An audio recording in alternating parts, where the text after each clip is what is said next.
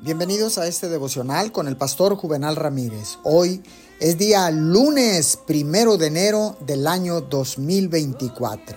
Qué manera de arrancar un inicio de semana, un inicio de mes y un inicio de un nuevo año 2024. La palabra dice en Jeremías 29:11. Porque yo sé los pensamientos que tengo acerca de vosotros, dice Jehová, pensamientos de paz y no de mal, para daros el fin que esperáis. Déjame decirte que busques a Dios con un espíritu dispuesto, deseoso de cambiar. Caminar cerca de Él es vivir una continua renovación. Al entrar a un nuevo año, no te aferres a viejas costumbres. En lugar de eso, busca su rostro con una mente abierta, sabiendo que ir juntos significa que serás transformado por la renovación de tu mente.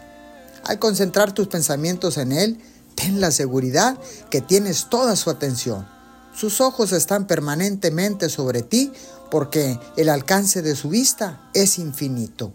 Él te conoce y te entiende, y sus pensamientos te rodean con un amor perdurable. Señor, gracias.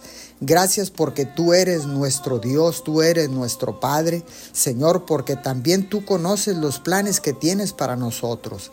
Planes de prosperidad y no para causarnos daño planes para darnos esperanza y un futuro mejor. Señor, muchas gracias por este nuevo año.